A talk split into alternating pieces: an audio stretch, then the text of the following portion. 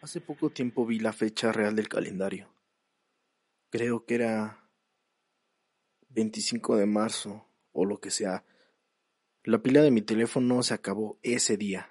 Algunos meses atrás, en diciembre del año 2019, hubo una crisis de salubridad. Todo comenzó en la ciudad china de Wuhan. Se rumora que una persona consumió una sopa contaminada de murciélago y que contrajo una enfermedad y con el tiempo se conoció mundialmente como COVID-19 o simplemente como coronavirus. El crecimiento de los contagios en esa y otras ciudades chinas fueron bastante acelerados. No pasó mucho tiempo antes de que las cifras llegaran a ser alarmantes y su gobierno tomó medidas que nunca habíamos visto. Se informaba que para marzo del año 2020 los contagios habían superado la cifra de 100.000.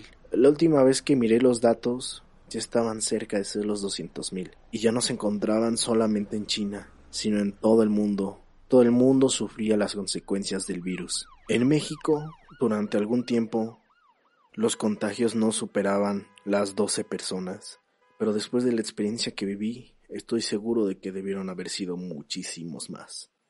No recuerdo la fecha, tampoco recuerdo hace cuántos días sucedió. Desconozco los motivos por los que pasó, pero ocurrió de la siguiente manera.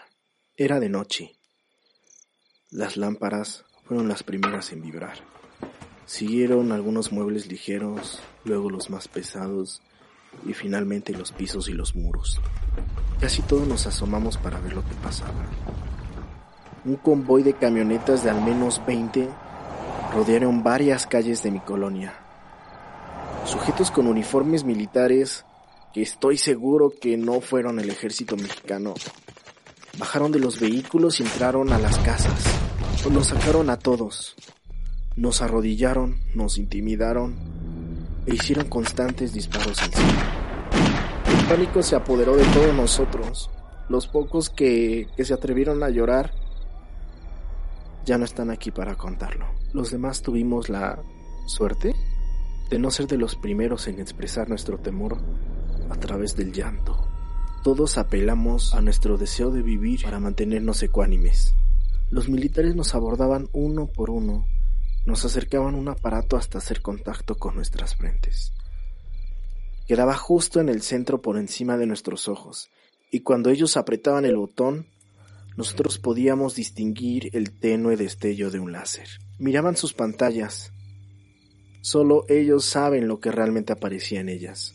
Pero la verdad es que no es difícil especular. Se trataba de un diagnóstico para saber si teníamos o no la enfermedad. Los que obtuvimos negativo supongo, recibimos la instrucción de subir a las camionetas.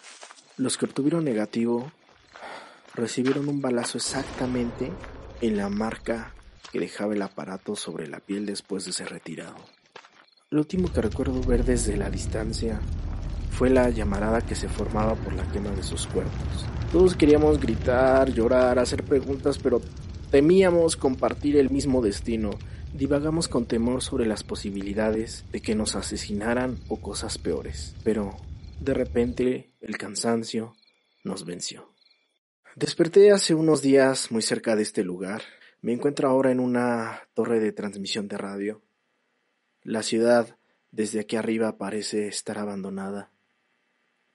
Decidí redactar y grabar este mensaje con la esperanza de que alguien pueda escucharme si hay, alguien afuera que me esté escuchando, busque la manera de comunicarse conmigo. No sé cuánto tiempo logre sobrevivir, pero mientras emite esta transmisión de emergencia, aquí estaré, pendiente de sus mensajes y esperando poder encontrarme con ustedes. Yo soy Isaías Prado, mejor conocido como tío Palomitas o tío P.